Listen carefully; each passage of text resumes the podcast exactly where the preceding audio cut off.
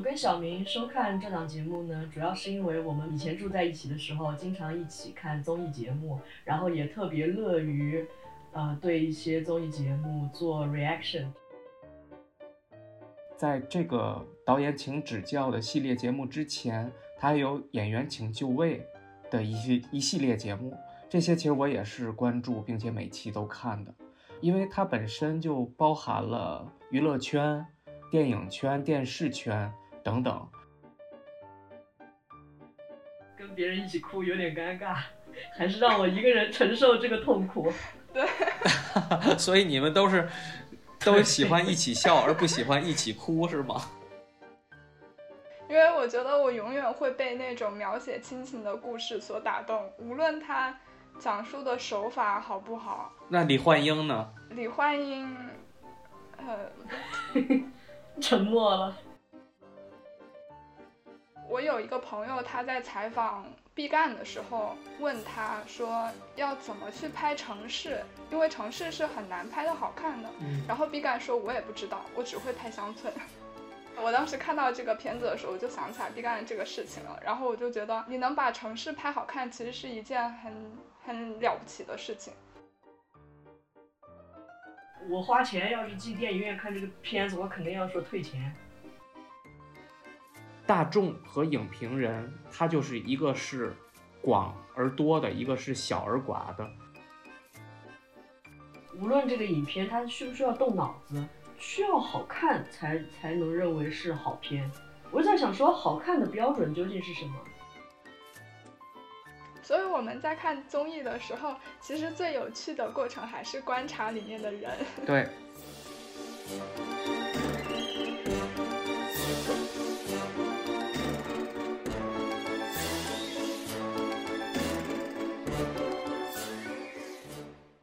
亲爱的听众朋友们，大家好，欢迎收听新一期的不拘一格和耐观影播客。哎，你没听错，今天是一期特别的串台节目。所以在节目开始之前呢，我们先互相给有台的听众朋友们做个简短的自我介绍。大家好，我是 Zavi。耐观影呢是一家位于巴黎的影视媒体平台，然后我们日常的关注呢是在欧洲的各大电影节去做现场报道，以及中国和法国之间的电影文化交流。大家好，我是 Sherry，是不拘一格的主播之一。这是一档泛文化类对谈节目，我们在节目中观察生活，畅所欲言。大家好，我是秦明，呃，也是不拘一格的主播之一，然后同时也是耐观影的编辑。这就是为什么今天两个台会一起录制节目。今天我们要聊的一个话题是和电影有关，然后也和综艺有关。就是前段时间刚刚结束的两个导演类竞技综艺，一个是腾讯出品的导演请指教，还有一个是爱奇艺出品的开拍吧。我跟小明收看这档节目呢，主要是因为我们以前住在一起的时候，经常一起看综艺节目，然后也特别乐于，呃，对一些综艺节目做 reaction，只是一直没有一个合适的机会，把我们的一些。想法分享给大家，所以今天很高兴，也能有新朋友在毕业跟我们一起来讨论这两档综艺。那嘉伟，你是为什么会看这样的综艺节目？因为我其实还蛮意外的，我以为经常跑电影节的人是不太会喜欢这种电影类的竞技节目的。其实是这样的，我一直特别关注内娱的内容，所以。在这个导演请指教的系列节目之前，他还有演员请就位的一些一系列节目，这些其实我也是关注，并且每期都看的，因为它本身就包含了娱乐圈、电影圈、电视圈等等，所以我我一直是挺感兴趣的。所以也就是说，除了欧洲电影圈，国内电影圈也是特别的关注，特别喜欢。那看来你也是个综艺爱好者嘛？是的，我之前是没有怎么看过演员类的综艺，然后看这个开拍吧和导演请指教，是因为我刚开始听到这种综艺节目的时候，我真的完全想象不到，就是拍电影要怎么去比赛，而且是在这么短的时间内，因为对我来说，可能我觉得拍电影，哪怕是一个二十分钟的短片，都是一个非常大的工程，是比较耗时间的。所以我就很好奇，导演组会怎么在节目里面呈现拍电影的一个过程。所以我们在这里可以，就我自己先下一个结论吧。从它的赛制上来看的话，我会觉得导演请指教的短片比开拍吧的短片烂得多，因为它制作周期就短很多嘛，相当于是人家的十分之一，对吧？它好像在两三天、三天内制作一个短片出来，但是开拍吧这个节目制作周期是一开始第一轮是二十天，第二轮是三十八天。嗯，对。那当然，开拍吧那个制作就精良很多啦。我记得我当时看的时候，感觉真正的短片在开拍吧里面也就反正水平不高吧，也就可能发挥嗯不会很稳定这样。对于我来说，我可能更喜欢导演请指教，因为因为我觉得开拍吧，它第一是选的导演有些少，第二是他的作品也很少，并且再加上没有过审等等的各种各样的原因，就更少了，在。导演请指教，你可以看到至少有四轮，然后每轮都有十几个导演的短片作品，不管它的制作周期有多短，时间有多紧张，但是你可以看到五花八门的呈现。然后虽然它会有很多缺点，但是你在这种集中的呈现下，你会能够发掘到一些亮点。这个就和我去电影节的体会是完全一致的。每次电影节大概是十天，你要去看大概五六十部长片。然后你大概每天就要从早晨八点到晚上十二点之间排五到六部影片，这种特别集中的观片，可能对于你来说，就你你的整个世界都会沉浸在电影中，这种感受会比那种可拉长战线，然后可能看那么少量的几部精良作品是非常不一样的。那我可能跟你们俩都不太一样，因为我其实更多的是从一个综艺节目的角度来。比较这两个节目的，所以我就会觉得总体上开拍吧会更有那种综艺感一点，因为他选的投资人都比较有趣，然后会更加有看点。那不管怎么说，我们还是先把目光聚焦于作品本身。所以先问一下你们，在这两个节目中最喜欢的作品有哪些？这个最喜欢是基于。你愿意掏钱去电影院看的，它不一定是拍的最好的，但是是你愿意掏钱去电影院看的。我先说导演请指教吧，嗯，我比较喜欢的，我比较愿意掏钱去看的一个是德格纳的《巴德马》，讲的一个民族艺术。它视频里面有一个骆驼，记得吗？短片里面。记得，那个我也很喜欢。对这个，因为一般情况下，我自己呃阅片量也不是很多，也不是那种特别愿意去。呃，电影院观影的人，但是这个影片让我觉得对民族艺术的一个保护特别重要。然后另外一方面也想到了赵丽蓉老师的一个小品，就是那个六月六。如此包装吧，那个小品名字叫《如此包装》。对的，对的，如此包装。我没看过，你们俩怎么都看过？这是春晚的一个小品嘛。很经典。由于让我想到了这个，所以我比较愿意去看。然后另外一个是阿英，也比较。平淡，但是我会比较好奇吧，因为没有看过《海边的曼彻斯特》，但是这个影片的一些图像、影像上就让我想到了这个片子。当然，一方面可能也是因为吴镇宇的前两个片子不知所谓，不知所谓，没看过。这就相当于一个每次都考三十分的差生，然后突然有一天考了八十分，你就会觉得。对，我就要去看看他。会觉得很有惊喜，对吧？对，我就要去看看他葫芦里卖的什么药。然后还有一个片子，呃，特别有趣，是包贝尔的大嘴巴子，我觉得特别的讽刺、荒诞吧，然后又很有喜剧效果。再加上他一直以来拍的长片，嗯，水平都不是很高嘛，所以如果这一个是他的预告，应该会很吸引我。我有两个片子选的都跟仙儿是一样的。就是我会喜欢德格纳的巴德玛，还有包贝尔的大嘴巴子，然后还有一个我选的也是德格纳的，是两匹骏马，就是丁真那对兄弟演的。我觉得是因为德格纳他的影片首先在选景上面就很取巧，他的作品就是很适合在大荧幕上面看的。你在小荧幕上你感受不到那种就是很美的自然风光，川藏那边那种很宽阔然后很宏伟的那种自然风光，所以我会去电影院里面看。然后对我自己来说的话，虽然我也很喜欢吴镇宇的阿英，但是呃，我去电影院我会综合考虑它的艺术性还有商业性，也就是说趣味性吧。就是我去电影院，我不想只看一个纯艺术的作品，我还是希望它能给我带来一些不用动脑子的 那种愉悦。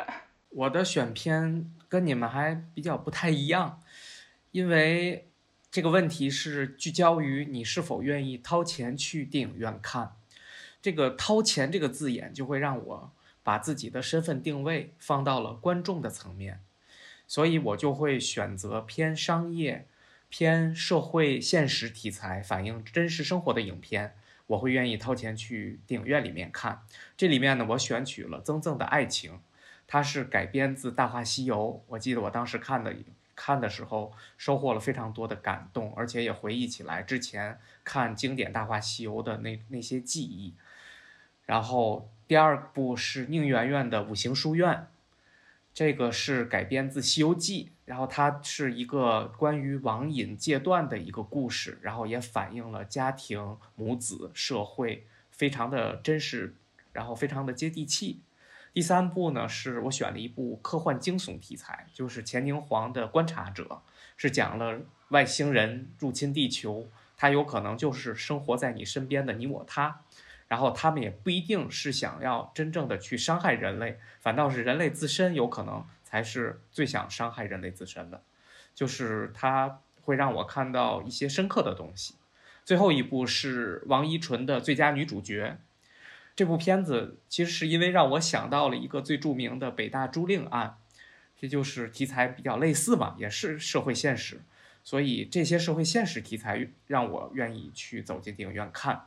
像刚才你们提到的德格纳，他的几部作品我也都特别喜欢，但是我会是想以作为去参加电影节、作为影评人或作为媒体记者的角度去看，我不会想以观众的角色定位去看，这是我。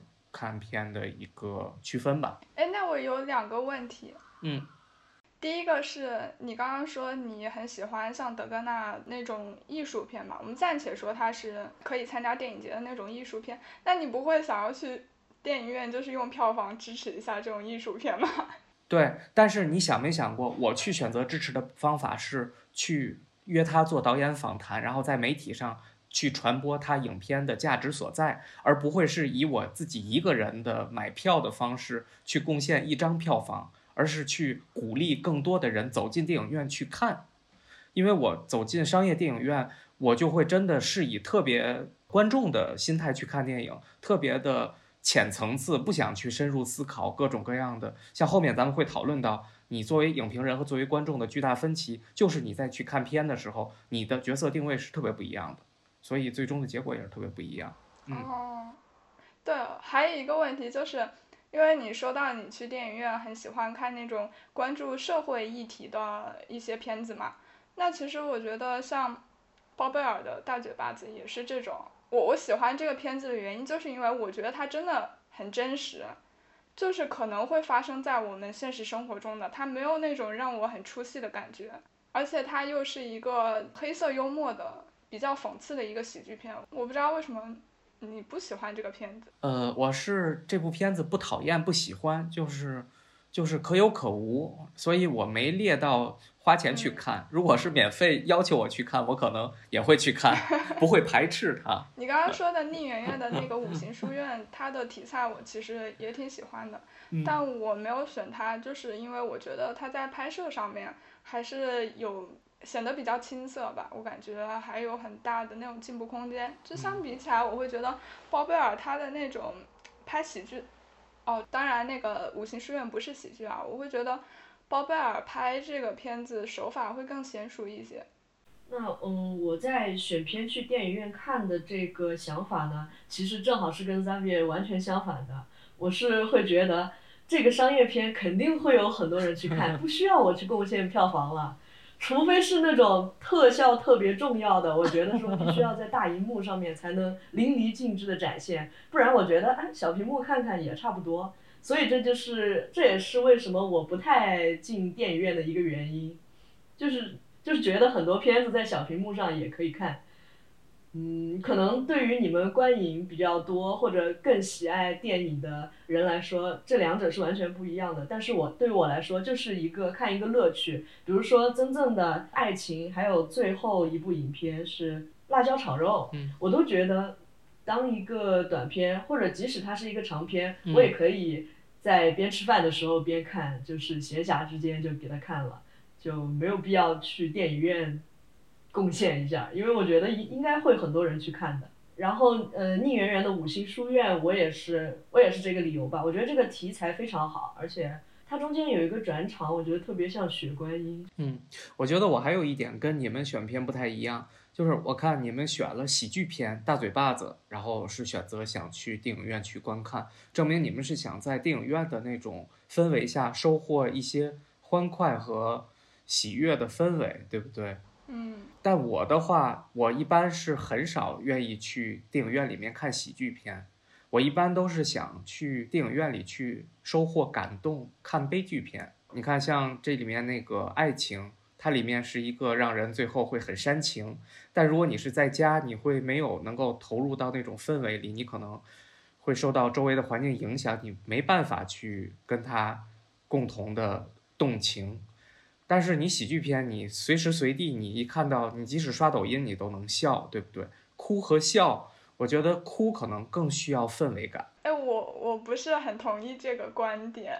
嗯，因为我是一个泪点很低的人，我是那种可能并不是一个悲剧片或者是一个煽情片，我都能看哭的。我看那种情感比较细腻的片子，我会自动脑补后面的剧情，然后我可能。就莫名其妙就开始自己哭，所以我很不喜欢在电影院里面看那种比较煽情的片子，因为我会觉得不太好意思。就大家可能情绪还没有上来的时候，我已经哭得稀里哗啦了。但是周围的人不会看到你哭吧？大家可能都聚焦于啊，当然当然，大家可能并不会注意到，但是我会觉得有点不好意思，所以我不喜欢跟，特别是我不喜欢跟朋友和还有认识的人一起去电影院看那种煽情的片子。对，我会更倾向于一个人在家里看。但是喜剧片的话，我觉得就是我很希望我看到一个好玩的东西，身边有人能跟我一起笑，所以我会喜欢去电影院里面看喜剧片。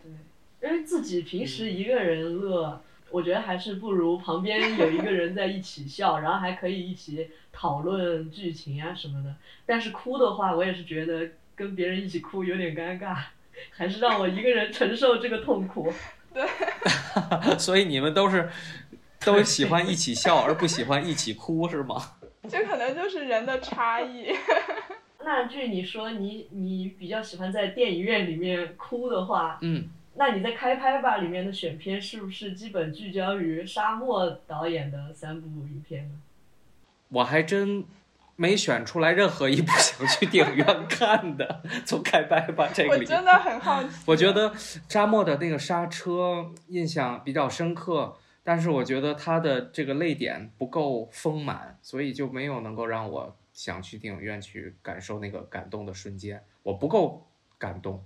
然后他第三部也完全不感动，他第三部是讲的那一对青年人拍电影的故事，对。然后第二部能提醒一下吗？第二部是讲的什么？不说话的爱。哦，那部我也非常不喜欢，我觉得太刻意的去拿捏观众了，那个技术痕迹太明显了，我会觉得我就会很生气。有里面的一些细节的展现，他是故意的，其实激起观众的同情。包括是一些正常人士对于伤残人士的一些歧视，它是放大了。我发现了他的这个处理，所以我我我我不太喜欢。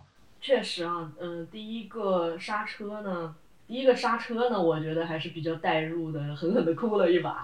但是像第二个，嗯，关于听障人士的片子呢，因为我之前看过，呃，听说是台湾的一个电影啊，我看过。我也看过。他讲听障人士，但是很温情，很感动。然后法国的一个一个电影《贝利叶一家》嘛，更是他好像跟这个片子内容差不多的感觉，都是孩子要去替父母发声。而且我觉得《贝利叶一家》那当然处理的就更好，而且也不说很刻意的去让人哭。对，不刻意煽情，不刻意引发矛盾，就是顺理成章的展现这一家面临的一些选择。对，他的一些困境也不是说特别放大了。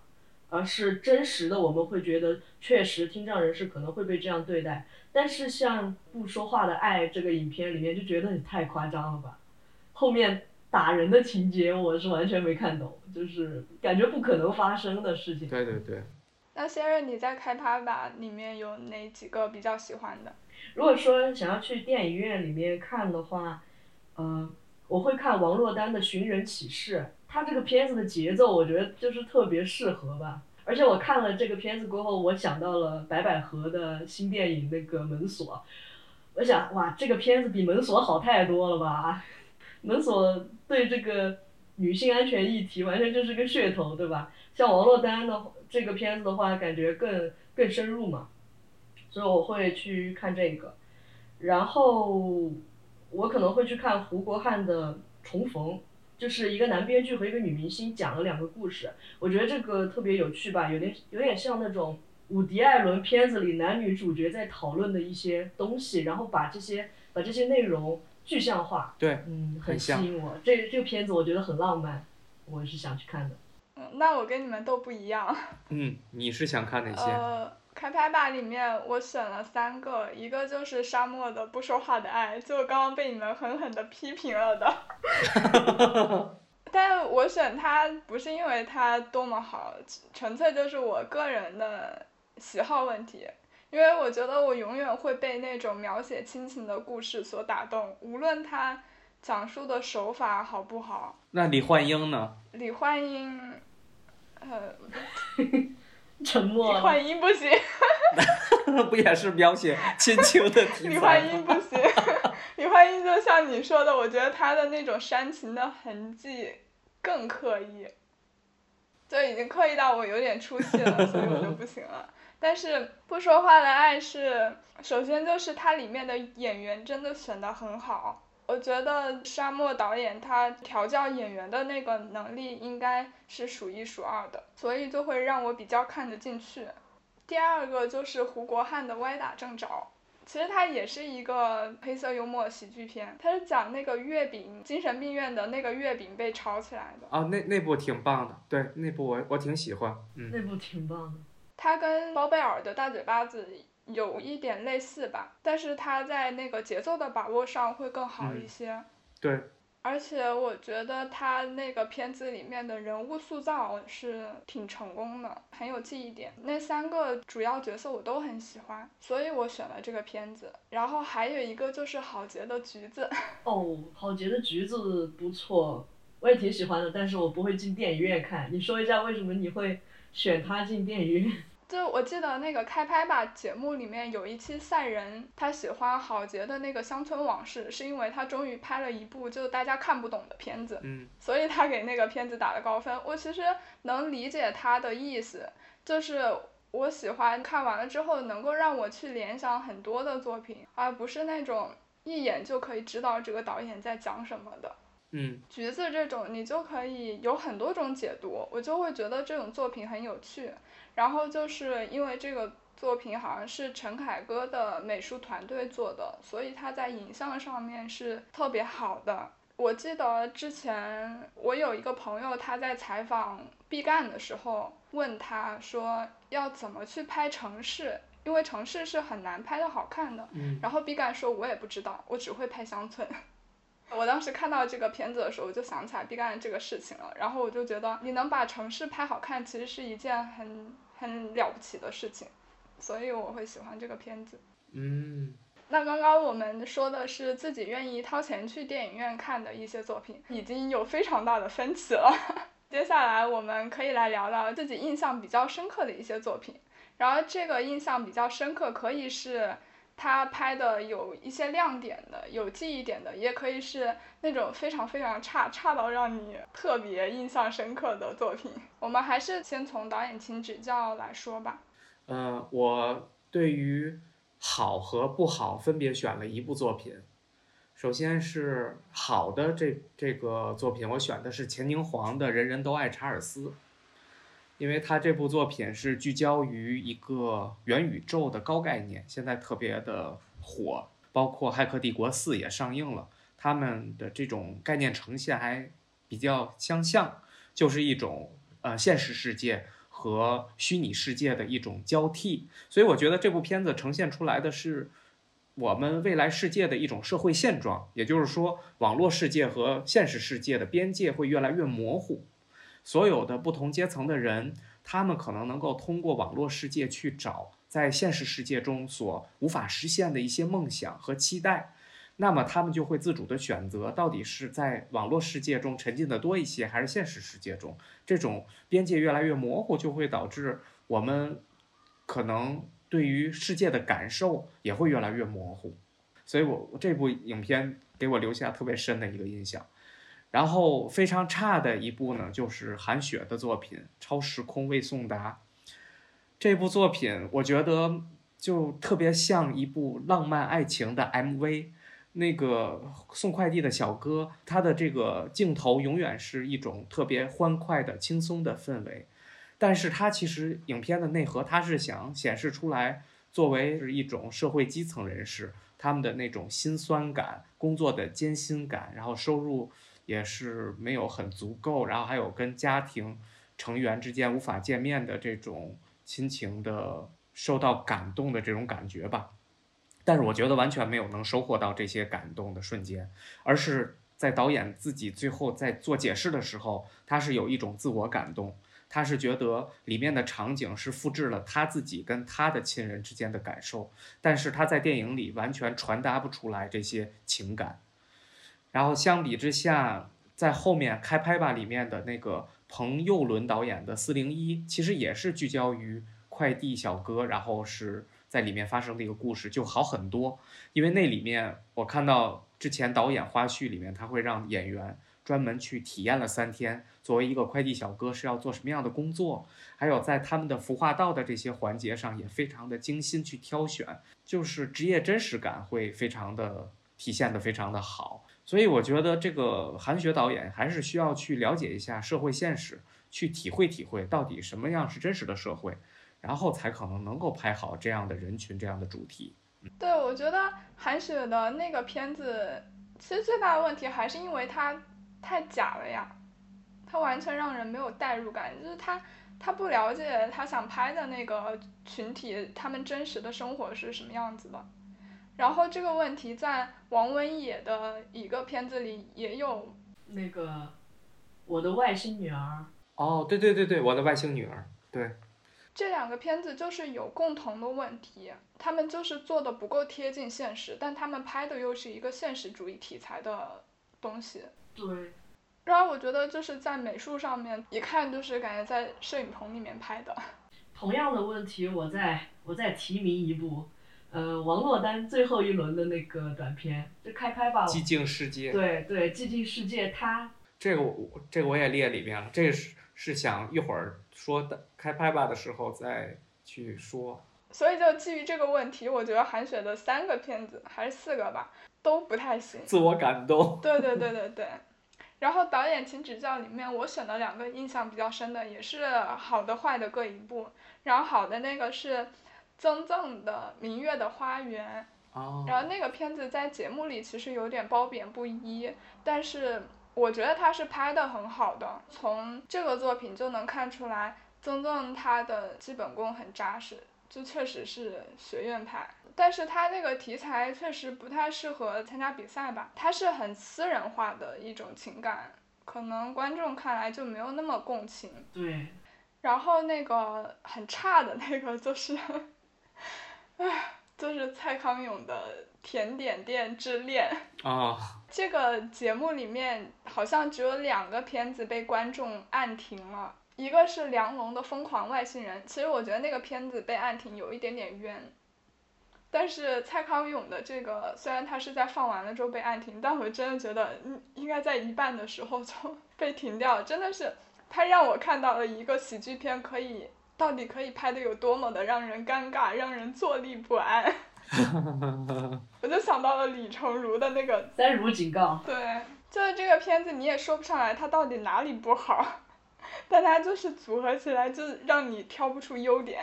这个我点评了一下，是他想拍一个浪漫轻喜剧，但是很多点都没有达到。演员的一些微表情，像那个女生按了一下那个那个男生的这个脸。这里那个表情我看着还是比较有意思的，但就这么一个点有点意思。然后他的整个整个短片就感觉像是快手啊、抖音上那种一个短视频，看看得了那种感觉。然后还有一个点就是让苑琼丹来演这个片子，我觉得不合适，就是不太合适。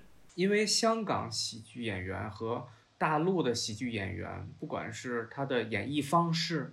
还是咱们对于他们人设的理解，这是完全无法混到一起的。对，就感觉两个很割裂吧。其实我觉得所有人都在各演各的。对，包括杨千嬅的那部片子也是一样，很割裂。对，那个那个片子，我就我就七个字：浪费杨千嬅演技。我觉得那个作品是从剧本上来说，它就不成立，因为影片的基础你都没有做好，你其他的就很难再拯救了。我觉得。所以那部是不是差到让你们都不想有记忆点了？我也不记得，确实，就是不记得。你不提我都，我真的都忘了。甜点店之恋也是这个水平，就是差不多忘了。我印象比较深的，基本都是烂片。我先把好的。留下好印象的先说一下，《疯狂的外星人》，我我特别喜欢这个感觉，就是可能它前期铺垫的太长了，但是其实整体我特别喜欢吧，就是最后又是一个回归色彩的，然后整体风格又比较诡异，但是又不是我害怕的那种，嗯，因为我我本身是有点害怕那种呃惊悚啊或者是怪怪的场场面，但是《疯狂的外星人》它它的本质在。孤独特别，然后，在一个都不被人理解的情况下，用自己的孤独特别去吸引别的孤独的人，不同的异类相互之间的包容，我觉得特别喜欢这种感觉吧。然后像其他的好片，大家都已经讲过了，我这里重点批评一下，我着重批评一下这个这个节目，把拍短片的这个机会拿去拍广告的一个行为。着重批评一下王文野匹配，完全就是瘦的广告嘛。第二个韩雪的半径，它也像公益片的广广告，女性的那个乳腺癌。对，他就是用悬疑手法拍了一个关注乳腺癌的公益广告，感觉有点像那种什么泰国、日本的那种广告。泰国的很像。但他那个主题还是靠最后出字幕的时候点名的。对你如果没有后面那个字幕，大家根本就看不出来这是一个乳腺癌的公益广告，反而是看出是他自己在自恋的一个一个影片。而且韩雪这个片子差在一开始给我期待太高了，我一开始还认真看了，我还看进去了，我说啊，他到底想要表达什么？反转这么多，没想到，好吧。还有一个向国强的不差钱，是那个王冕去演的，莫名其妙。提到向国强，我觉得他最大的一个，而且是很明显的问题，就是他那个调色，每一部片子的调色都很奇怪。我不知道是他故意这样子，他本人审美就这样，还是说那用的机器有问题。反正就是向国强的不差钱，莫名其妙。吴镇宇的悬疑片不知所谓，然后。王维野的初恋，我觉得滤镜很老套，而且看着看着吧，发现是可口可乐新春呃新春广告特别版。哦，我想起来，初恋就是他拍的，让我觉得没有爱情的感觉。对，我感受不到两个主角之间到底有什么感情。我觉得最震撼、最差的，竟然不是这些选手们的作品，而是王晶拍了一个短片叫《客栈》。啊？我没看到，烂得一逼，从开头的旁白就开始烂，女主的第一幕就开始烂，从那个时刻我就可以关闭视频了，但我还是坚持看了下去。他是不是在最后一期结束对，是是在反正最后吧，差不多最后的时候。最后一期，对对对，最后有一个特别版短片，我还没看呢。天呐，这里有那个云芊芊，你知道最近他把《倚天屠龙记》给改编了吗？天呐，那个片子他给改的一无是处。这个王晶的客栈呢，女主角也是云芊芊，所以我感觉可能是在捧她吧。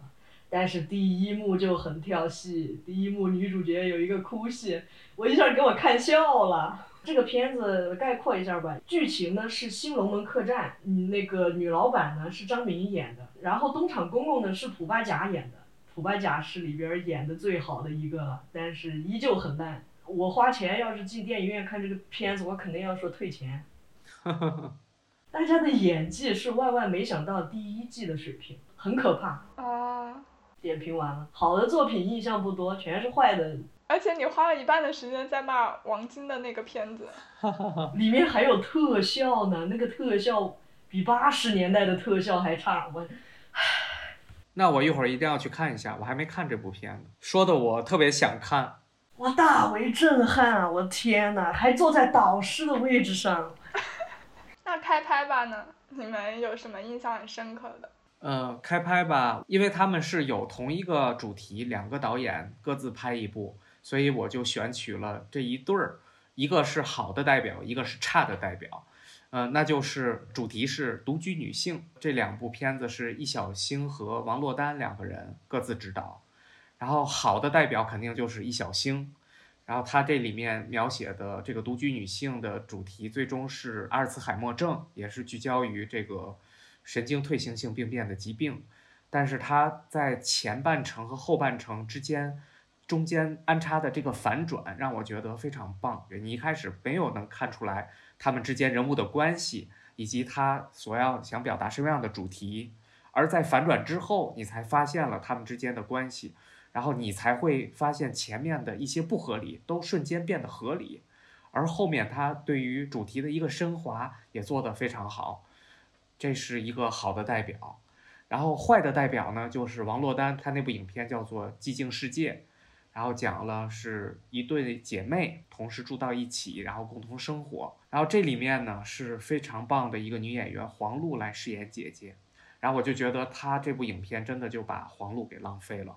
整个就给做成了一个路人甲的感受。最近黄璐主演的电影《盲山》又在网络上引起了一一轮热评嘛，所以我昨天又把这个《盲山》又看了一遍，就还是能感受出来黄璐的这个非常非常强大的这种把控力和演技。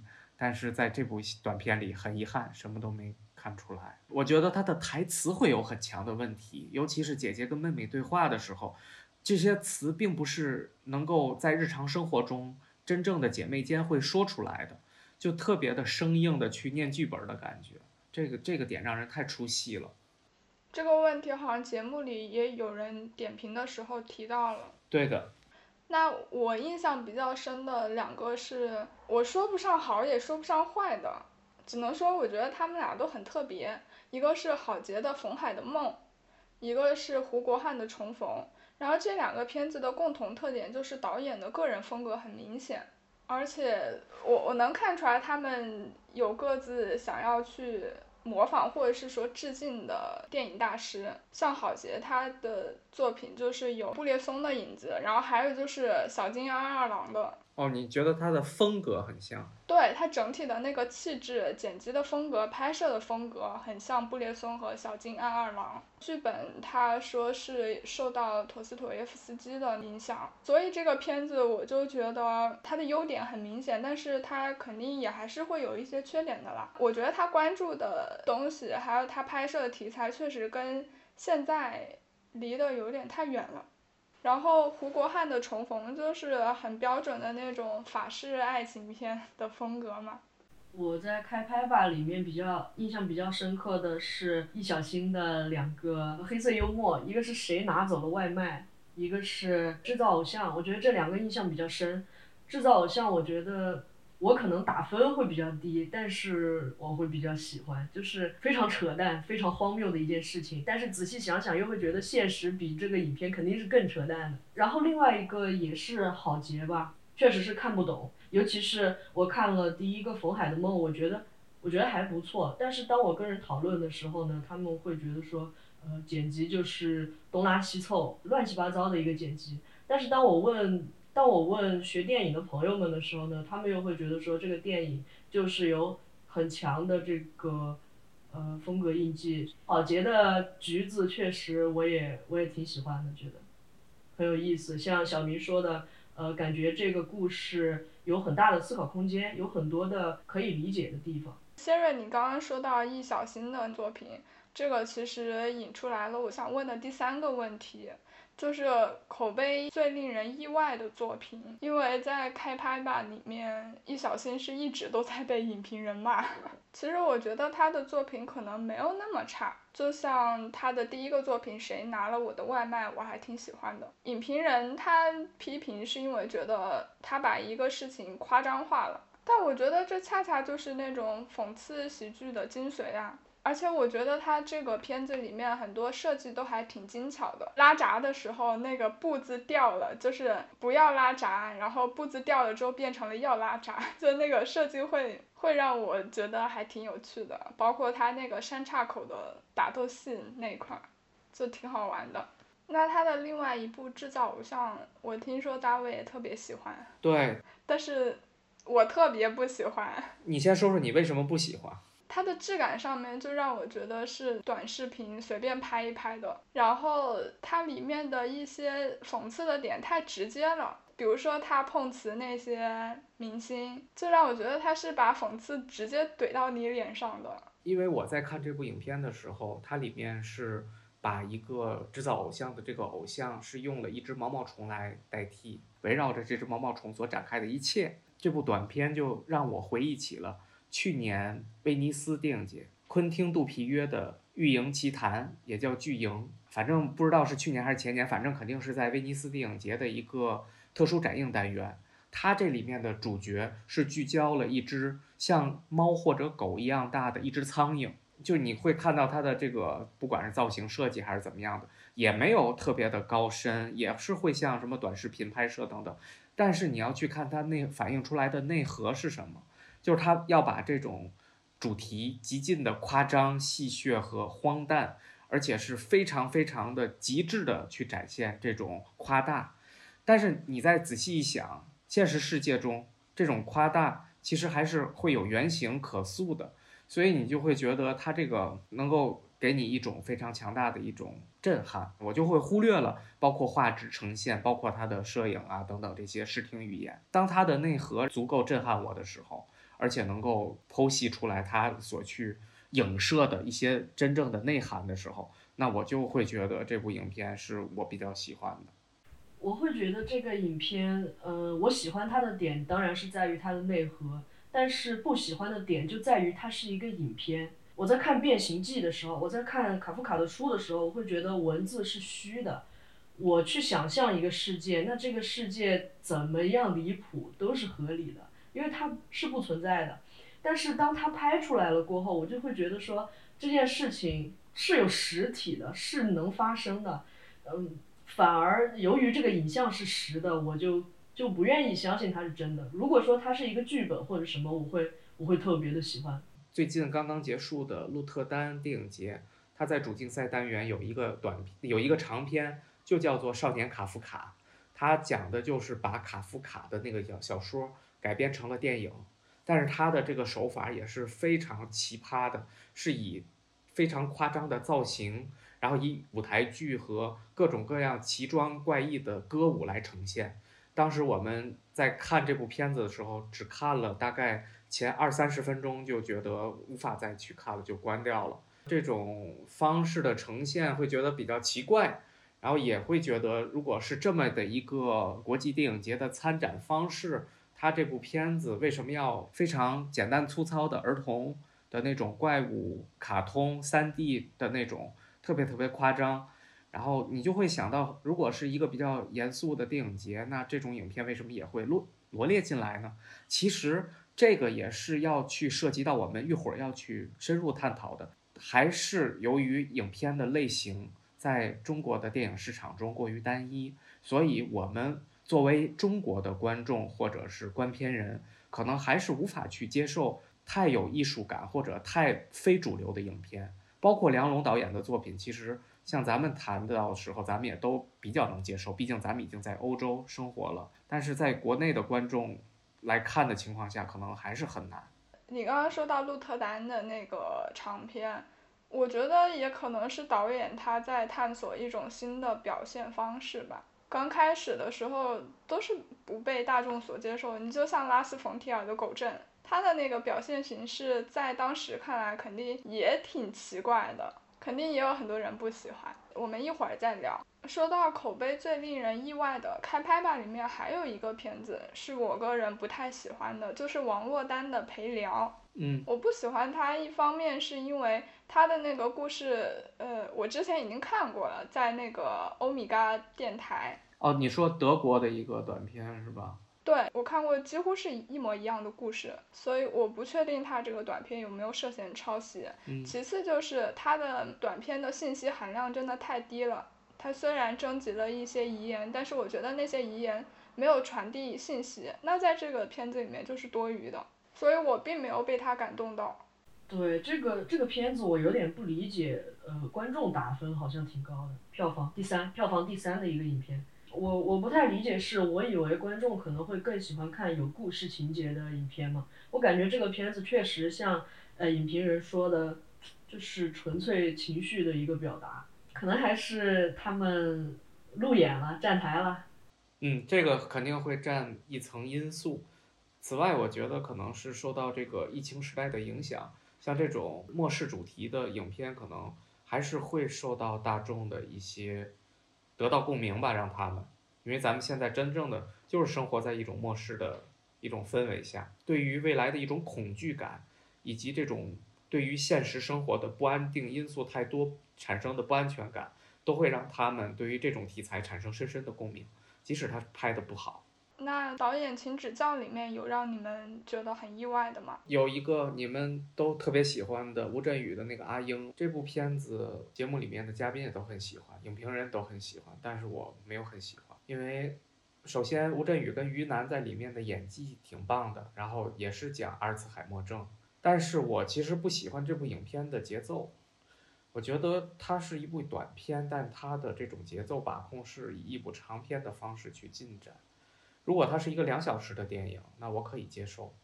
包括这个女主在公交车上的那个片段。但是如果是作为一部短片的话，我就会时时刻刻我都会再去替导演焦虑，我会怕他拍不完，无法去把他的想展现的东西都展示出来，因为他在那个公交车上花了太大的篇幅，就有一种头重脚轻的感觉。但是你们刚才又觉得观感很棒，你们能从他的这些过程中能够收获到一些情感的共鸣，这一点可能是不是我没有能够体会到？可能是我习惯的观影内容跟你不一样，比如我可能就喜欢看这种初恋五十次的这种。啊，那个其实很，我也很喜欢。对，那个也是女主，她忘记了以前的一切，男主不停的要每天编一个故事来去让她想起过往的一切。那个我是奉为经典的一部。嗯，我是感觉它的它作为一个短片，它像是截取了这个男女主人公生活的一章，只是一次这个女主忘了他，然后男主去唤醒她。但是他的生活很长，男主的这个爱也很长久，那说明当中已经经历了很多次。我是我是这样想的。嗯，所以你其实是以脑补的方式，又给他们把这个短片变成了长片。补充完整了。你只是看了其中这一段，你觉得很棒。我其实也是这样的感觉，哦就我觉得这只是他们生活中的一小个片段。嗯然后我觉得这个片子其实也算不上是收获了很多好评吧，因为上座率还有那个观众的口碑都挺差的，观众口碑肯定不行，观众肯定不喜看不了这个片。好像是最后一名。我我喜欢大家还有一点是觉得它的那个画面很好，对，画面确实它的色彩好。水的那个镜头感哈。还有一个，它确实是这个短片里面最长的，所有短片里面最长的吧，它三十五分钟。啊，对，它好长，它都快成长片了，中片了，它应该是。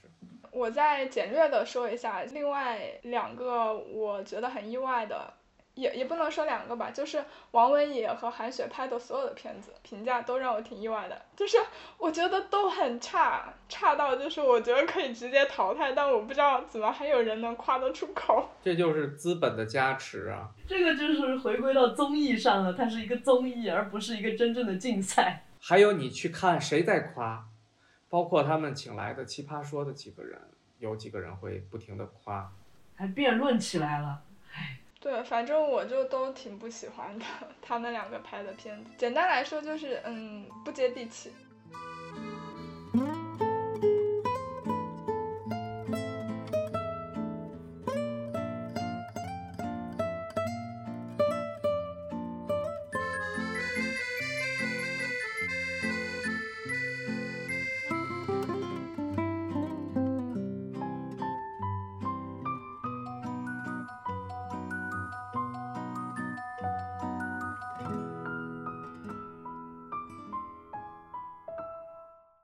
我们刚刚是把这两个节目里面的所有的作品大致的过了一遍，嗯，这个就会发现，其实每个人看片的口味还是挺不一样的。是的，在这两个节目里面，其实无论是影评人和观众，还是说影评人自己之间，有时候都会产生一些巨大的分歧。那所以我就一直有一个疑问：一部电影的好坏到底是有哪些评判标准？到底是应该谁说了算？我自己已经觉得说没有好坏了，就是看不同的受众嘛，看你这个片子是给谁看的。比如说像冯海的梦，我给好几个朋友看，大家就都说什么乱七八糟的东西。嗯，像我自己，我作为我也是一个普通观众，我自己观影数量也不多，讲实话也不是特别爱看电影，但是我会觉得说，哦，这个东西我愿意去思考，所以真的是不同的人去看。看什么内容，嗯，比如说影评人，我我刻板印象嘛，会觉得说影评人可能都像赛人一样，就爱看那些就大家看不懂的东西，对吧？像今天一聊，发现哎，没想到我这么低俗品味的一个人，还有机会能跟小明搭上线，就是没想到喜欢的片子能跟小明的一样，瞬间高大上起来了。对，一下觉得自己哎审美还可以，就所以我觉得。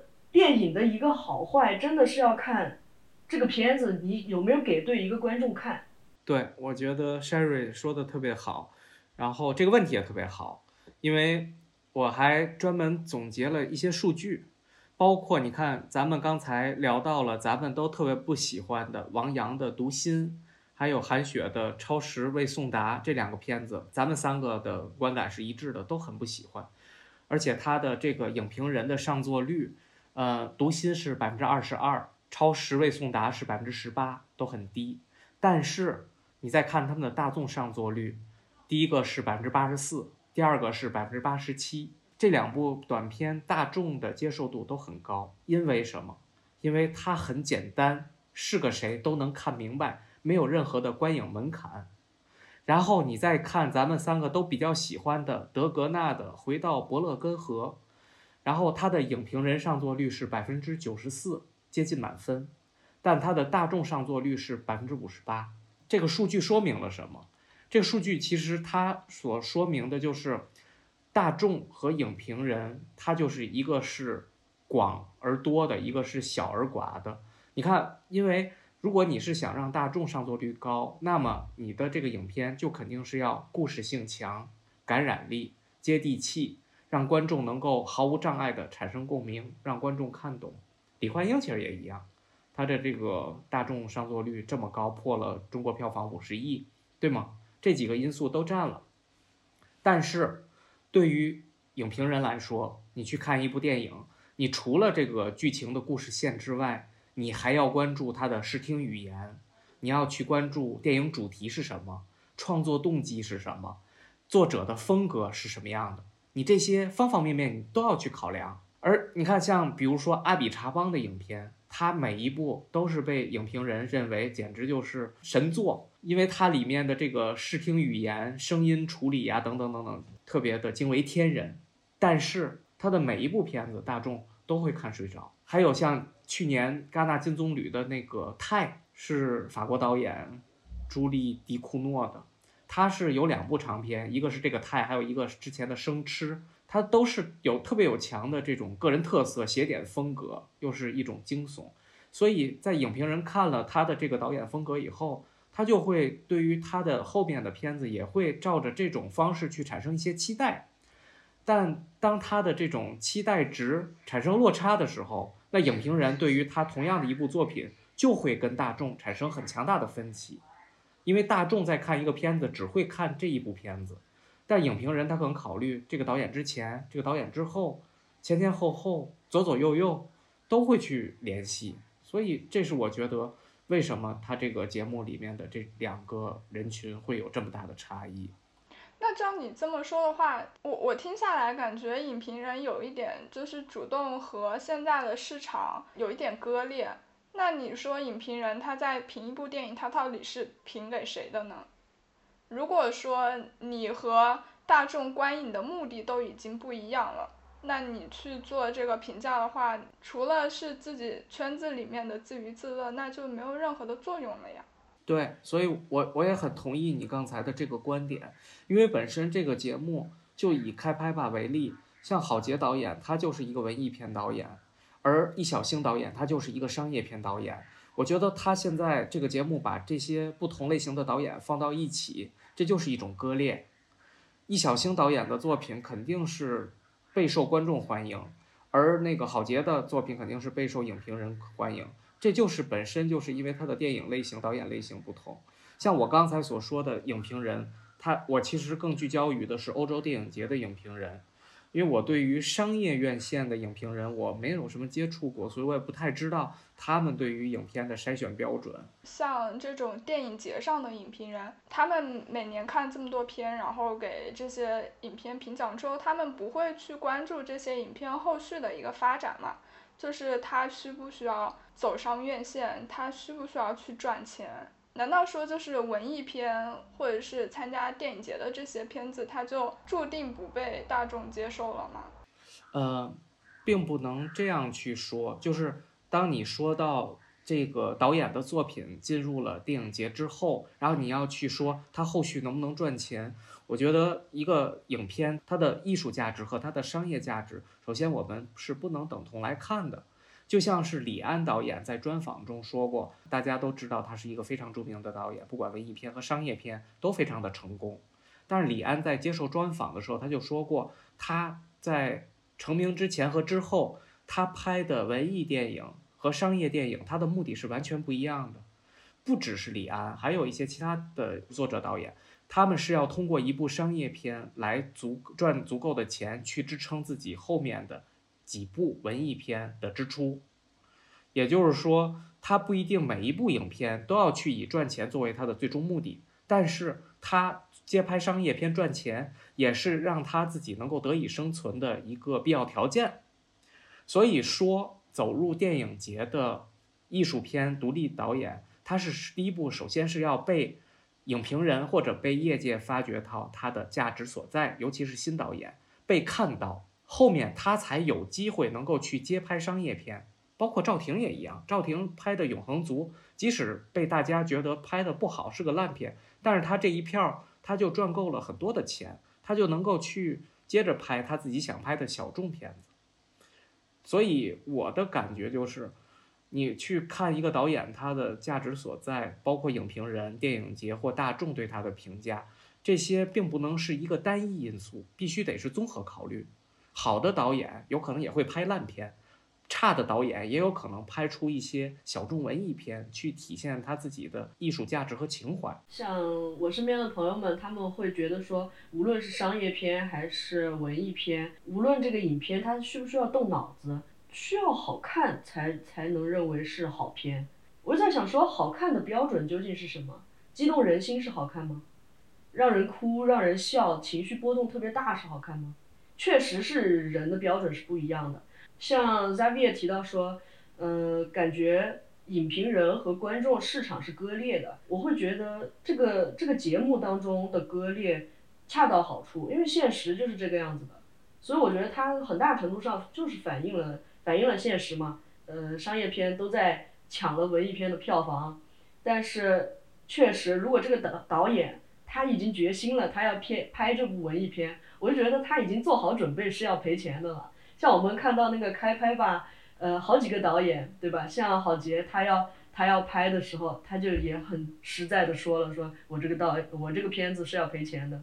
所以他其实导演自己心里面还是有个底的嘛。我以前会说有点担心，确实这种呃小众片子没人看，这些导演怎么活呀？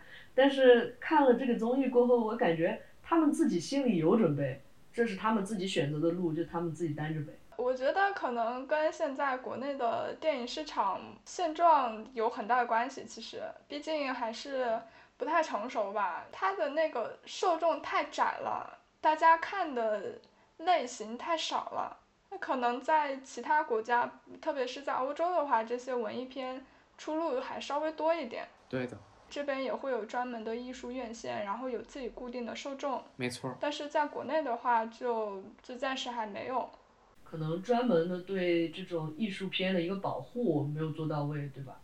那那其实这个保护不保护的跟我们观众关系也不大呀。像你们喜欢艺术片的，无论找到任何方法，也都会愿意说去看。像我一直没有太大兴趣的，我也不会说我专门要去，一定要去看这个片子。所以你们真的会觉得这样的节目，它对中国的电影产业，或者是说对那些新导演是有帮助的吗？我觉得是有帮助的呀。首先，你是先通过看到了这个节目，不管是导演请指教还是开拍吧，你才去认识到了里面的一些新导演。就比如说像咱们刚才谈到的很喜欢的，呃，德格纳、曾曾，还有我自己个人特别喜欢的王一纯、钱宁黄，这个都是在。导演请指教里面发掘出来的，然后郝杰是开拍吧，即使他里面他拍的片子的票房啊、口碑等等都没有达到商业片的价值，但是我们觉得他是一个好导演，所以这就是这个节目对于对于商业片没有很关注的大众来说的一些价值所在。但是你看，像包括王珞丹，还有像韩雪，还有像王文野。他们也可以通过这些节目继续再收获一波新的粉丝呀，相当于他们是算作跨界，各个方面大家都会能够收获到自己所要的东西和需求。我觉得这个节目起到的帮助，就像是一个石头打入了一个湖面，激起了一点波澜，就那么小点帮助而已，就是热度是一阵的。我可能这一阵会稍微关注一下这几个导演，因为。我还是会觉得啊，就是普通的消费消费者，他的消费习惯是已经是很难改变的了。以前不会去看的片，我到现在可能也不会去看。比如说包贝尔的片，他虽然呃在节目当中一两个短片有一些出彩，但是我也不会说我真的要去花钱去看他的长片，因为基于他以前的一个水平，或者说我的一个消费习惯，我也不会愿意去看他的这个片子。然后像新认识的导演德格纳，我可能会愿意去关注一下，但是至于会不会花钱去真正的帮助到这些导演，我还真不一定。然后我觉得像开拍吧这个节目，它虽然流程做的已经很像市场现状了，但是由于是做节目嘛，大家都还是很有人情味的。像对彭佑伦呃这样的导演，第一轮失败了，对吧？没拍出来。第二轮大家都去支持他，都去投资他，怎么可能啊？我感觉在现实里就会像彭友伦自己觉得的一样，应该没有人会投他了。所以很多东西都是在这个节目里面实实在在的帮助到了这些新人导演，说完成了他们想要拍的影片。但是至于退出节目回归现实，他们未来的发展是怎么怎么样的，还真是不好说。其实这两个节目给我的感受还挺不一样的。就是像开拍吧，我的想法跟希尔是一样的，就是说我能感受到这个节目里面对新人导演的一些善意。你没有拍完的话，现实生活中可能你第二轮再拉投资就很难了。但是在这个节目里，大家会去鼓励他。我觉得虽然彭佑伦在节目里面质疑节目组说你用单一的标准去同时衡量商业片和文艺片是不公平的。但我觉得这个节目里面，因为它没有淘汰制，所以矛盾冲突就已经被淡化了。要看你来这个节目的目的是什么。如果你是想拿一个好的名次，那确实你拍文艺片很吃亏。但如果说你来这个节目，你就是想花花公家的钱，然后拍一点自己想拍的片子的话，那我觉得你就会有一个很好的收获。没错，这这点我特别同意小明的，因为文艺片导演其实真的很缺钱。我想，如果我是一个有个人表达欲的导演，有这样一个节目，说我可以给你一些钱，让你拍几轮自己想拍的片子，那我也愿意去。我做最后一名，我也愿意去。而且还有一点，你们有没有注意到，王一淳和德格纳在在这个节目中都提到，像王一淳说他之前做了很多年的家庭妇女，已经好久好久没有拍新片了。然后德格纳也是，距离他之前拍片子已经好久好久了，所以他们也是通过这个节目能够再去把自己的拍电影的技术捡起来，还有是与时代进行一个同步。因为他如果是在家太久了，不去接触这个圈层的话，他有可能就脱离了这个圈内的认识的人也都更新换代非常快的，所以这个其实也是能够给他们提供第二春的一种。艺术生命，而且通过这个节目，虽然说 Sherry 他可能说之后不会改变太多，但是对于我来说，我可能会特别关注这几个作者导演，我也是挺期待他们能够有新的作品入围欧洲三大或欧洲其他电影节，因为首先我已经通过这两档节目了解了这些导演的创作风格，当他们有作品入围电影节的时候，我就可以毫不费力的去约他们进行专访。不用再去补他们的前作系列，这个是在发掘影人的这些人们，就是包括记者，包括一些业内的人士，他们可能会对于他们来说，这两档节目的意义可能会比对大众的意义更多一些。我跟你的想法其实也差不多，但是我想提另外一点，就是我不太喜欢导演请指教这个节目，就是因为。我觉得他有点为了综，可能是为了节目效果吧，就是刻意引起对立，专业影评人和对和大众的一个对立的关系，太夸张了。而且我觉得他对有一些导演确实是怀有恶意的。你比如说郝杰，可能他去到导演请指教，他第一轮就被淘汰了。没错，对。所以这个是我不太喜欢这个节目的地方。还有就是他呃导演请指教这个节目不是请了毕志飞嘛？请他明显就是为了那个节目话题性嘛，然后包括他在节目里其实也受到了很多人的批评。对，在这里我也不好去评价这个人怎么样，但我觉得他在这个节目里呈现出来的一个问题很有趣，就是说导演在拍摄电影的过程中到底是起了哪些作用的。我也记得毕志飞他在拍那个《小城之春》的时候，他在片场。跟演员之间产生了很多争执，除了演员之外，包括工作人员都配合度很低。呃，这个现象在彭佑伦第一部短片没拍完，其实也是呈现出了相同的一种境地。也就是说，导演和他自己的团队之间的配合度，以及导演自己的把控能力出现了问题。我觉得这个点，这个一点很明显的表现出来，导演在片场的作用其实就是应该是需要有足够的把控能力和对于自己的一种自信度，只有这样，你才能去把你的这部作品先首先你是能够顺利的完成它，然后至于最后后面它再呈现出来什么样的好还是坏的效果，这是另外的一方面。所以刚才所提到的毕志飞还有彭友伦，他在这个。在前期他其实都没有做得很好，但是呃，我想说一点，毕志飞他在指导的过程当中，感觉没有人在同意他的观点，或者说跟他产生了很大的争议。这一点可能是因为他的第一部作品实在是太差了，然后大家就不相信他，然后对他的态度也很差。就 像彭友伦说，他第一次拍短呃。拍电影的时候都不是这个短片，他为什么现在那么没有自信？也是因为他第一次拍的时候，没有人愿意听他的，他是在演一个导演，这个是他们失败的主要原因吧？对，但是其实还有一个反例是证明他前一次再差，他后面还是可以自信满满，那就是美国著名的演员西恩潘，他在二零一六年的第一部作品叫做《最后的模样》。入围了戛纳电影节，然后收获了戛纳电影节的场刊最低分零点二分，这个这个件事儿并没有对他造成任何打击。去年他又带着他的新作《国旗日》再次入围戛纳电影节，再次获得场刊最低分。然后，对啊，如果场刊有负分，我估计他都会拿负分。但是他还是自信满满的。这部影片都在法国甚至上映了，所以我觉得这个自信心对于导演来说可能是特别的重要。即使他的片子再烂。再不受认可，但是他自己觉得好，他自己不受动摇，那可能呈现出来的效果就是完全不一样的。你们观察毕志飞跟彭佑伦，其实他们没有很自信。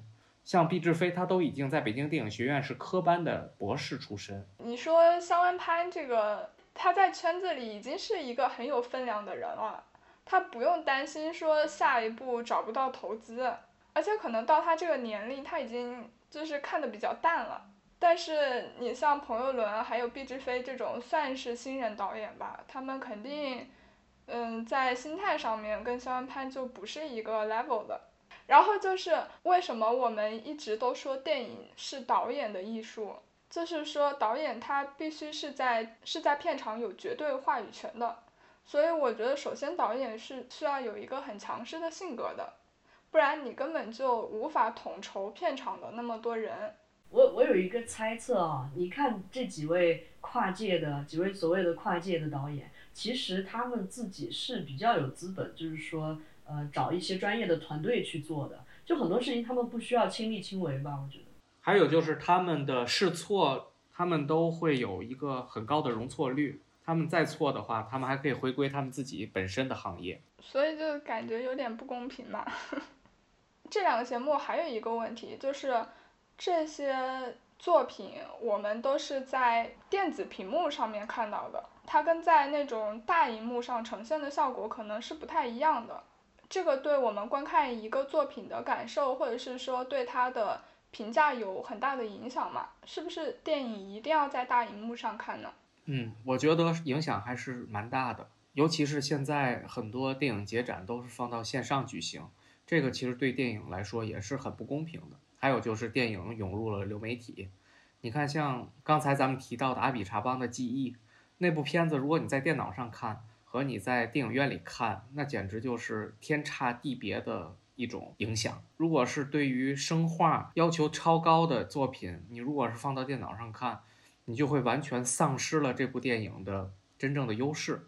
还有像去年。柏林电影节的主竞赛单元有一部电影叫做《自然光线》，因为去年柏林就没有线下，就是有线下，但是媒体就只有线上，所以所有的影评人几乎都给了这部影片差评。但是这个影片其实它真正要看的就是在大银幕上去看那种光线的变化，这个在小银幕上根本就不可能。还有去年威尼斯的。那个简·坎皮恩的重要作品《犬之力》，这个片子也是他的声音是特别的细微，必须得是在电影院去看那种杜比啊什么的那种环绕啊，才能感受出来声音的那种细微的精致感。但是这个片子很遗憾，他去了流媒体。我的想法就是，嗯，不太需要吧。我真就普通观众，好吧，我太多电影都是在电脑上面看的了，就会觉得。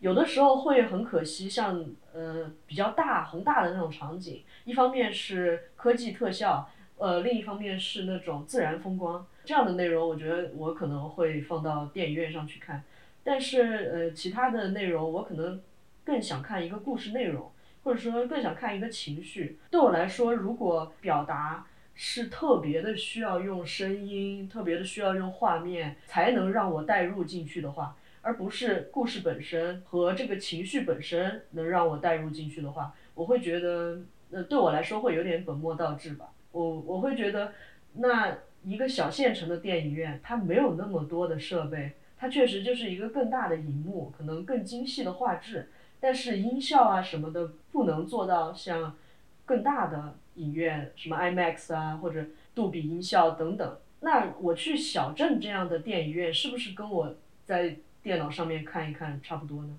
所以我就觉得，呃，我看电影的话，可能更多需要电影本身的一个内容，它到底想要表达什么，而不太注重声画这些。我是这样想的，就你在电影院里看和你在屏幕上面看，其实最大的差别是放弃一个电影的门槛变低了。就是你在电影院里面，如假如啊，你看到一个自己不太喜欢的片子，你很没有耐心，但是你在电影院可能他会迫使你看完它，对，让你没法退场，你包括你想到左边右边有人会不会影响他们之类的。是的，但是你在屏幕上面看的话，你只要点一个叉，对你就可以关了。这个也是导演请指教里面，就是给观众那个暂停影片的权利嘛。其实我觉得他是他不是在模仿电影院的观影，他是在模仿屏幕上面观影的那种感受。但是这个其实对有一些影片来说就会有很大的影响啊，就像梁龙的那个片子，假如你在你是在电影院里看的，那可能会有更多的人看到后面，那评价或许就会不一样了呀。可能这样子长期下去的话，你就没有办法去看那些慢节奏很难进入的一些电影了。所以就只能刷抖音了。嗯，确实这是。这是国内的一个现状，节奏太快了，大家没有耐心去花两个小时看一部文艺片，甚至是商业片。你看，大家可能都想从抖音上先去看一下，然后再决定要不要去看。嗯，刚刚我们说到了电影本身，然后在这两个节目里面，我还发现了一个很有趣的现象，关于影片抄袭的，比如说在。嗯，导演请指教里面有人扒出来说吴中天的那个短片《瘦》抄袭了希区柯克，还有包贝尔的那个《漫长的告别》是被北电的一个毕业生指出来说抄袭了他的毕业作品，还有我刚刚说到王珞丹她的陪聊和我之前看过的一个德国的短片很像，胡国汉的重逢，他的情节。和法国的一个电影《酒店初学者》开头比较类似，所以在电影圈里，我们怎么去界定抄袭和致敬？我感觉可能是这样的，就是如果这个人他是抄袭的话，那么他抄袭的这个片段可能会是在这部影片中推动剧情发展的一个关键片段，而且它占据这个影片的比例会非常重。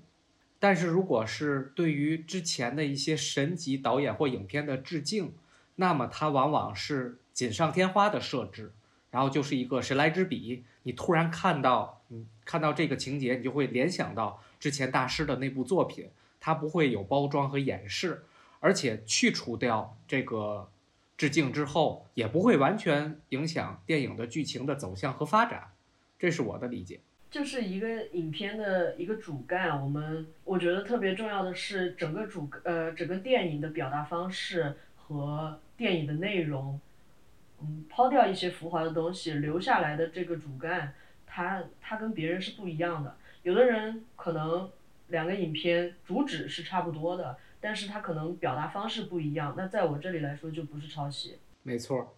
有的人可能他的框架上面是有点像的，但是表达的内容又完全不一样。对我来说也不是抄袭。那比如说像包贝尔《漫长的告别》和《纸船家庭》，我觉得很难去判定说他到底有没有抄袭，因为这个题材就是现实生活中有太多的家庭都是相同的遭遇了。但是你去看他的电影的那个短片的分镜，还有台词的对白。你就会感觉它只是做了一个文字游戏的替换而已。它的整个的设置，每一场，我记得有一个帖子去剖析它的每一个场的那个分镜，还有它的剧本，就会发现几乎是非常相似的。但这里你其实我不知道你们有没有看过一个动画片，是皮克斯的《头脑特工队》。看过。它其实跟曾曾的《到你了》也是有相似的，都是讲人他把情绪拟人化。但是你就不会认为曾曾的这部影片是在抄袭《头脑特工队》，因为它整个的这个每一幕的设置，以及它影片的最终的结局，还有它这个故事的走向，都是跟那部片子完全不一样的。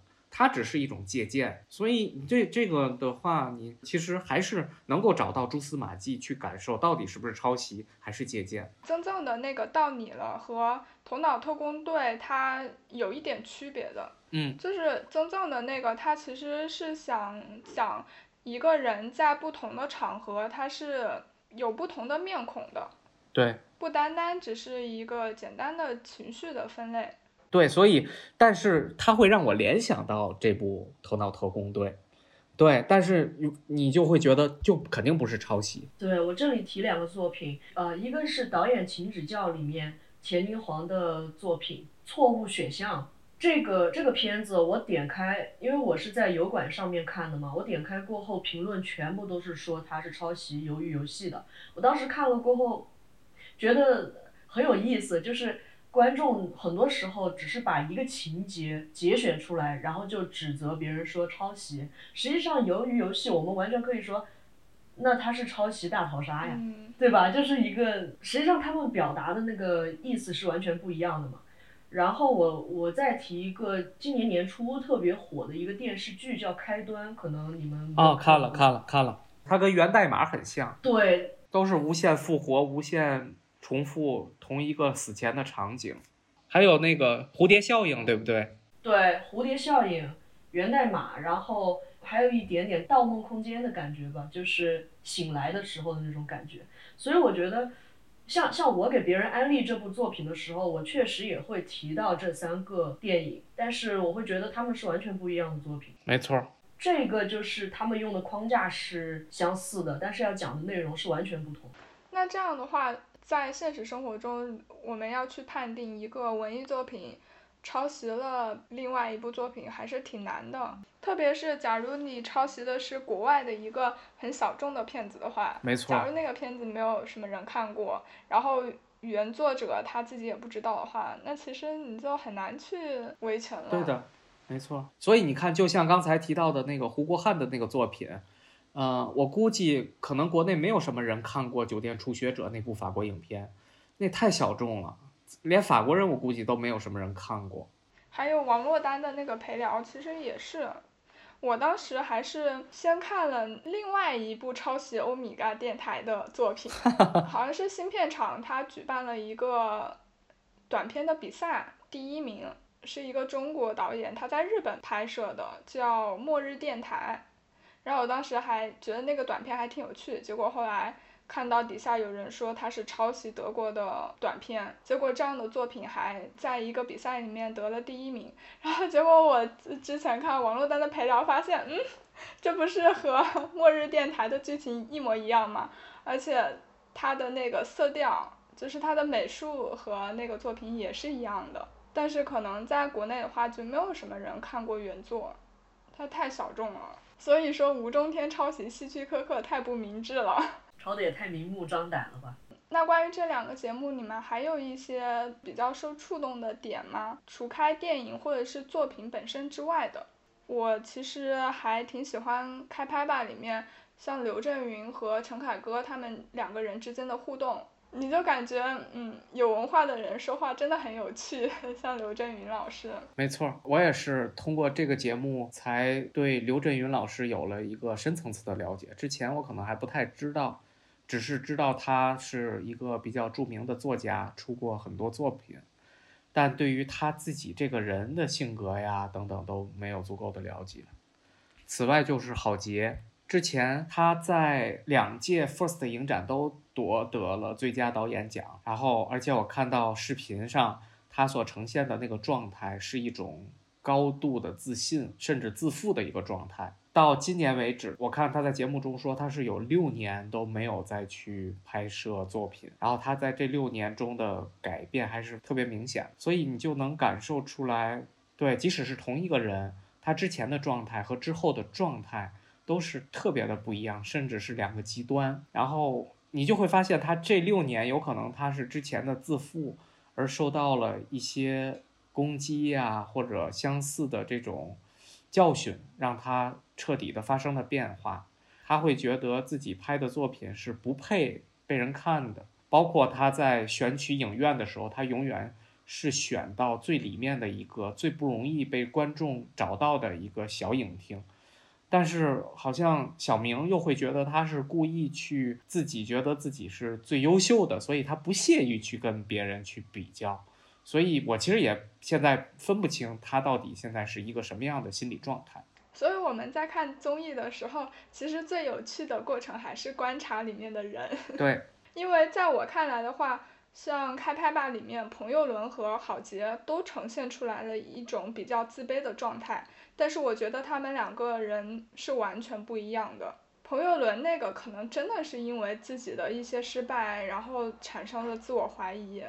但是我我觉得郝杰他本质上是一个很自信的人，他对自己的作品是有绝对的信心的。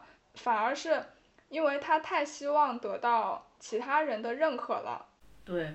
但是结局又往往不如他所愿，他会觉得。是观众配不上他的作品，特别是在最后一期，橘子不是受到了一些批评嘛？他当时就是有可能有一点点生气了吧？对他当时说的是，我已经很久，他反正大概意思就是说，我已经很久没有拍片子了。我在这个过程当中，我也意识到，我以前觉得人和人之间想法是一样的。现在我觉得人和人之间想法完全不一样。他的这一席话吧，让我认为他是非常有自尊的，就是觉得自己的艺术审美啊是非常高的。是，他还说了，我看到的世界和你们看到的世界是完全不一样的。对，嗯。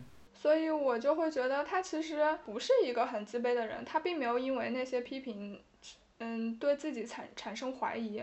相反，他是一个很自负，然后非常固执、很坚持自我的一个人。你说他坚持自我，我是认同的。但是你觉得他继续保持自负，这个我不一定认同，因为他有可能只是对于让大众或外界去和自己能够沟通、对自己了解这件事儿产生了失望的情绪，所以他已经放弃去和对外交流了。但这并不是代表他是自负，他觉得自己是最好的。他只是觉得自己在做自己想做的东西，至于外界觉得是好是坏，他已经不在乎了。你看这个导演的态度，就跟导演请指教里面另一位导演向国强的态度是不一样的。因为向国强在最后一部片子《不差钱的事》，其实也是引发了大众和他之间的一个对立，而他所展现出来的态度就是，他觉得自己拍的就是好的。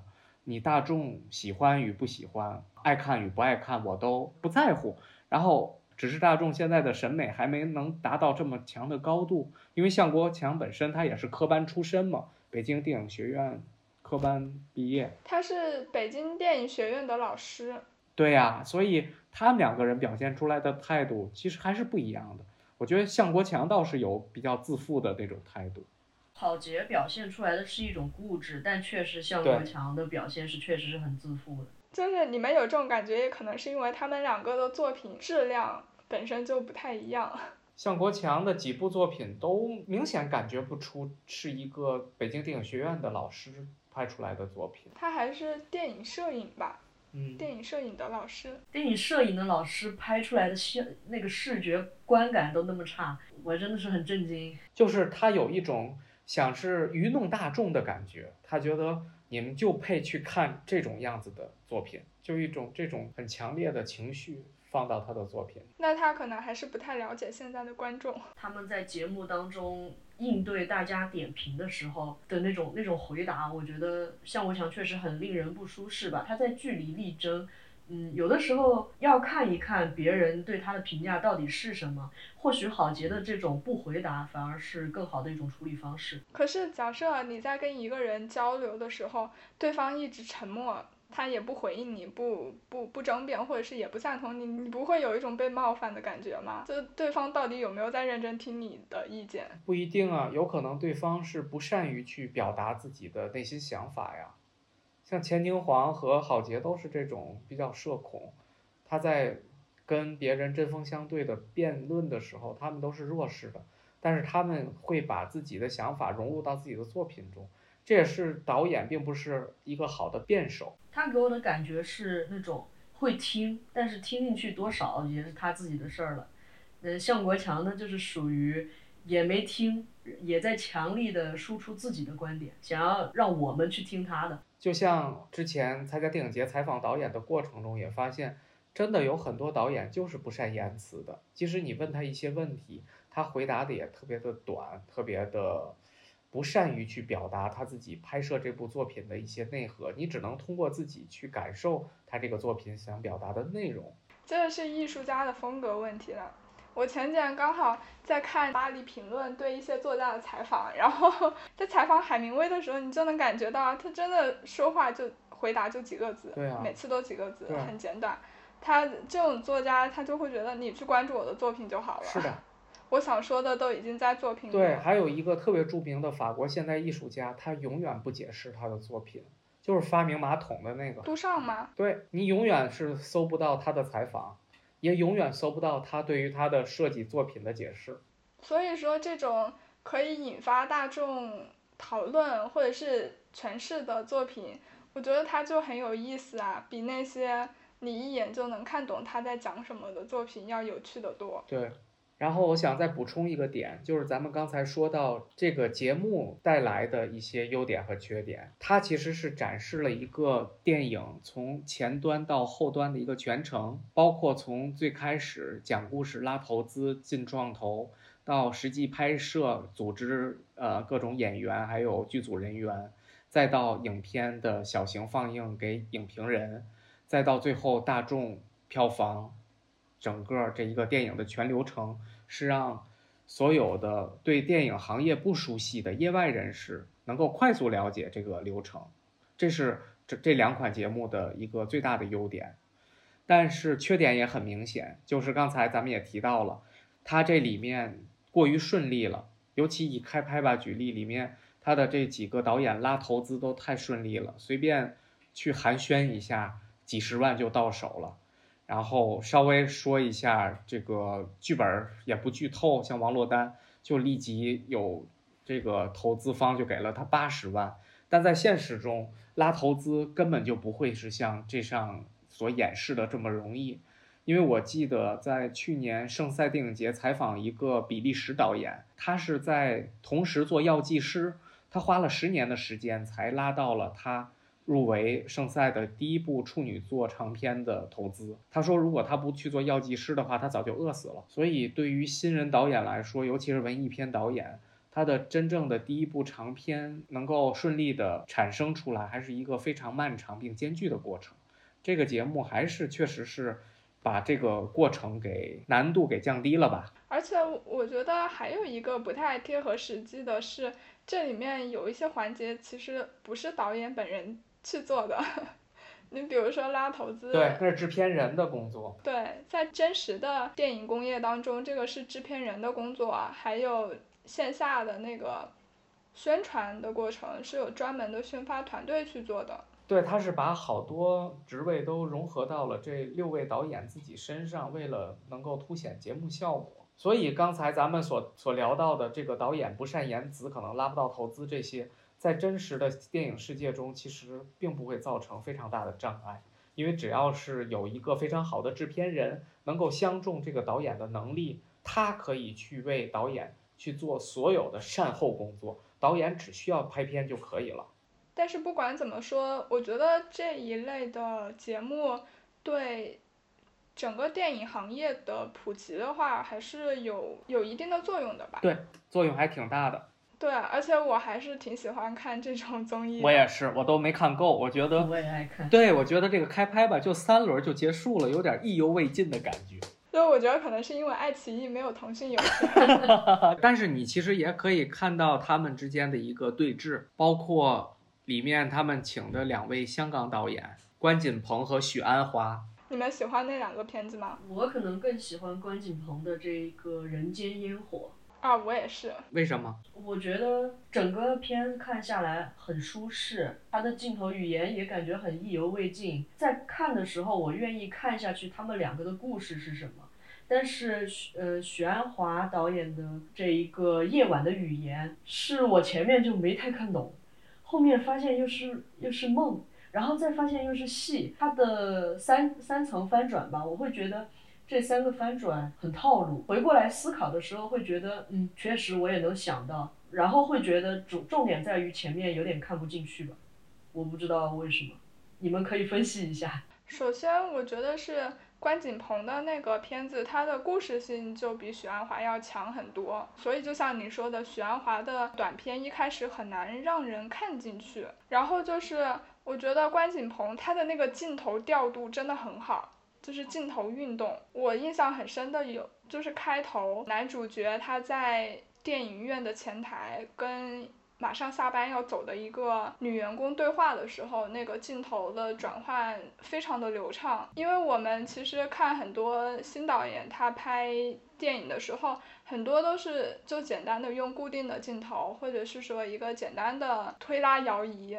但是关锦鹏的话，他就是他一个镜头里面展现的。信息是非常丰富的，这个就让我看起来会觉得很舒服。我这里说一下许鞍华的电影开头有一个场景我不太明白，就是那个镜头给到宋佳，因为他有三层嘛，我在讲第一层梦，镜头给到宋佳的时候没有给一个全景，没有给他一个全身，或者也没有给他一个上半身，他给了一个好像没有头，就是把头给切掉了。我有点没懂，整个颜色也比较阴森吧，一会儿是一个蓝红，一会儿又是一个蓝橙，反正颜色上我也不是特别喜欢。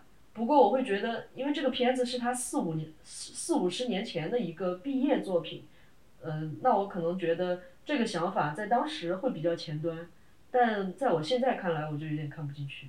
你说的那个镜头我没有太大的印象了，但是我猜测是因为其实很多电影里面都会，特别是在人物出场的时候，都会用这样的拍摄手法，然后目的其实就是为了表现这个人物的神秘感，刻意给观众营造一定的距离，一般是出于这样的目的，然后导演就会不拍摄出场人物的一个全身，可能给到他的一个下半身，或者是。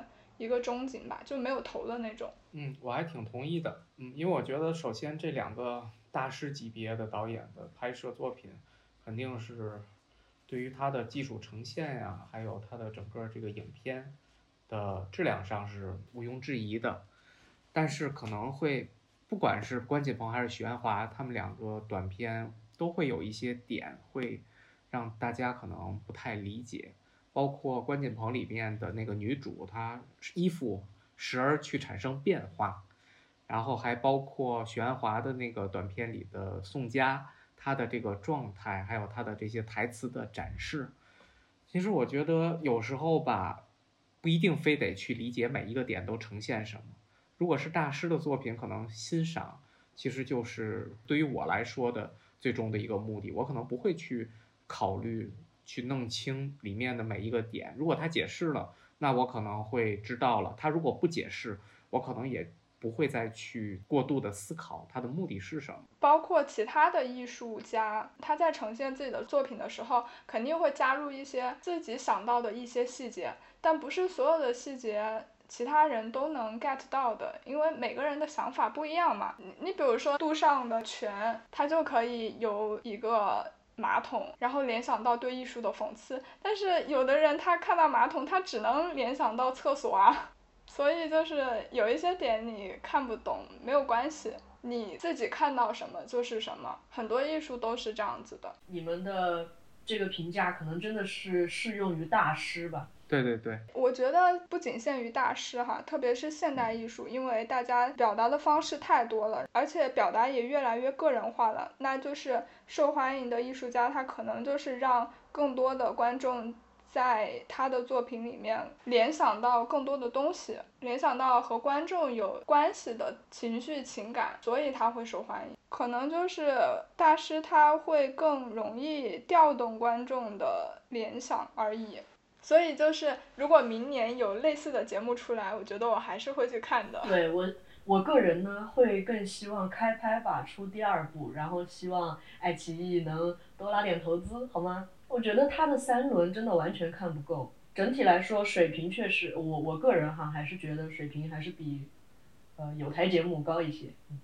我的期待是这两个节目所呈现出来的新导演的后续。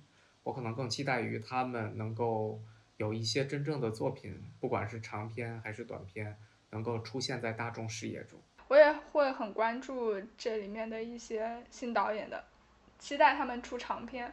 而且那个开拍吧的冠军沙漠不是得到拍长片的机会了吗？对，三千五百万的支持是吧？期待他的长篇作品。那今天就聊到这里吧，感谢 David 的做客。感谢感谢你们，咱们一起可以深入去探讨这两个节目，然后所延伸出来的一些关于电影的内核问题。收获很丰富。今天的节目就到此为止啦，感谢大家的收听，我们下期再见。好的，下期再见，拜拜，拜拜。